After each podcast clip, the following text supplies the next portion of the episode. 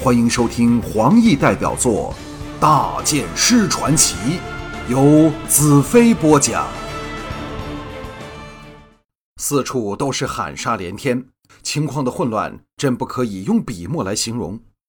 刚走到一旁林木婆娑的沿河大道上，一群人手持着武器，由左方狂喊着杀将过来。我吃了一惊，定睛一看，原来都是净土的奴隶们，但不知人数为何多了十多倍。其中一人认出我，向其他人喝道：“这就是圣剑骑士！”众人慌忙跪下。我是又好气又好笑，这岂是跪下的时刻？那五等武将查才走了起来，问道：“大剑师，你告诉我们应该怎么做？”我问道：“你们为何多了这么多人？”查才豪气干云的道：“我们攻破了大监狱，把所有人都放了出来。”我大喜道：“跟我来，咱们去打开城门，你来带路。”众人一齐发喊，争先恐后向城门的方向涌去。这时，一队一百多人的黑叉军迎面而来，见到我们这等声势，吓得掉头就走。在火光映照里，众人有若出笼的猛兽，狂追而去。反而我这鹰带头的圣剑骑士却给抛在了后面。我心中一动，不随他们往城门走，迅速掉头奔大公府而去。大街两旁，房屋的窗门都紧紧关闭。不时传出女人和孩子的哭喊声，我也没法知道其中究竟有多少是黑叉人，有多少是净土人。一队队的黑叉军骑着马从大街小巷疾奔而来，很多连盔甲都未穿好，苍忙向河岸奔去，脸上带着惊慌的神色。净土军的攻势太突然了，兼之两岸的河岸线长达十里，他们人数即使多上数倍，也绝难守得住。何况大部分黑叉兵还集中在城外的旷野里，这儿就是空城一座。只听刘仙河上不时传来轰轰轰龙怒吼的爆炸声。我避过两队黑叉兵，看准其中一个落了单的，将他斩下马来，跃上他的马，一抽缰绳，掉头往大公府奔去。奔了好一会儿，路上竟再遇不到黑叉兵。河岸处传来的厮杀声却更加凄厉了。这时，我已抵达刘仙城的中心，策马转入往大公府的林荫大道上，直奔大公府。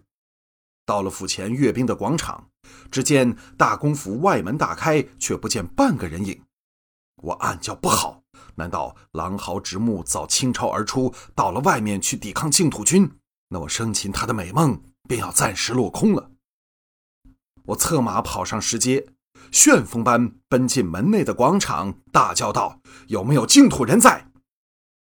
大公堂耸立前方，比之先前我看到的背部气势又自不同。净土北方的城市，以这流仙城为例，无论在规模还是设计上，都比南方的飘香城宏伟壮观得多，但却缺少了南方建筑的自然和秀丽。我边走边叫。到了大公堂前时，一名净土女子奔了出来，我跳下马迎上她，走到近处，才失望地发觉对方不是灵思。女子满眶热泪奔来，直冲入我怀里，搂着我哭道：“真是太好了，太好了，你们终于来了！”我急问道：“黑叉人去哪儿了？”女子道。知神将接到我们净土军攻入城内的消息，立即和其他人匆匆离府，还逼着其他净土妹妹一起走。我我躲了起来，才才。说着又哭了起来。我拍着她的背，柔声道：“你认识林思吗？”女子道：“那是代神将从北方带来的爱婢，他也被带走了。”他叫惯了神将，一时改不了口。我的心直沉下去，看来这直木知机的很。一听我们已攻入城内，便判断大势已去，竟立即逃走。我一边安慰着怀内的净土女，脑筋则飞快地转动着。直木若要逃走，最佳方法莫如乘黑魔船离去。我们的火船攻势虽然凌厉，但总不能烧尽所有黑魔船。只要有两三艘逃过火焚，他们便可以逃生了。而关键处在于护城河北端的水闸是否落了下来。我向那女子道：“你留在这里，找个地方躲起来，等我们控制了全局，你再出来。”那净土女依依不舍放开了我，依言奔回了大公堂内。我跨上马背，跑出大公府后，再切入沿河大道往河北驰去。大道上竟见不到任何人，战斗仍在南方的河岸区进行。骤眼望去，流仙河在城内这一段都是烈焰冲天，引见黑魔船高高的桅杆在火海中折断。到了可以遥望城北高墙的时候，路上开始出现了往北城门逃去的黑叉人，有男有女，说不出的惊惶凄凉。我穿过沿河大道和河岸间的林木区，往河旁驰去。一出林木区，便看到下游处停泊着五艘完好无恙的黑魔船，其中一艘刚离岸边往城外驰去。巨舰泊处的岸旁聚集了黑茶兵，正匆匆上船准备逃命去了。北水闸已陷入了水里。我奇怪，这儿为何见不到半个净土军？回头向河面望去，才发觉这段河道被三艘横亘河中焚烧着的黑魔船封锁了道路，难怪净土军无法通过。我拔出魔女刃，踏着岸边的泥土，拍马直冲过去。正等待上船的黑茶人生出警觉，十多人弯弓搭箭向我劲射而来。我斧前运箭，一一挑开。风声在右侧响起，我骇然望去，只见距离我最近的黑魔船上洒下另一片箭雨，向我照来。我自知无法应付由两个不同角度射来的箭，无奈下侧飞落马，滚入林木中。可怜的战马惨嚎倒地，马体上插满了长剑。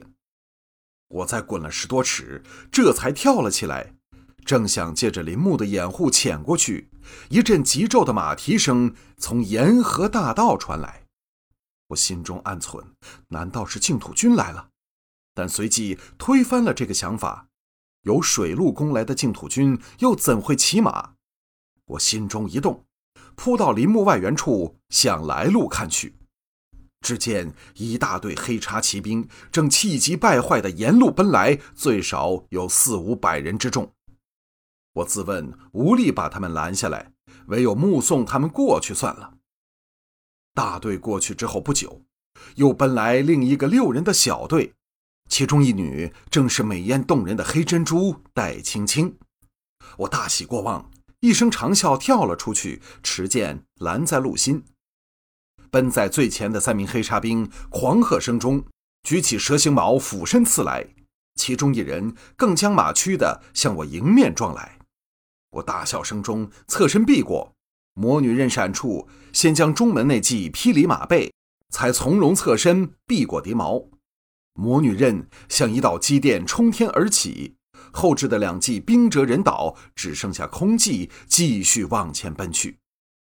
寒风骤起，两支长枪一上一下挑来，只看双枪的速度和角度，便知是高手。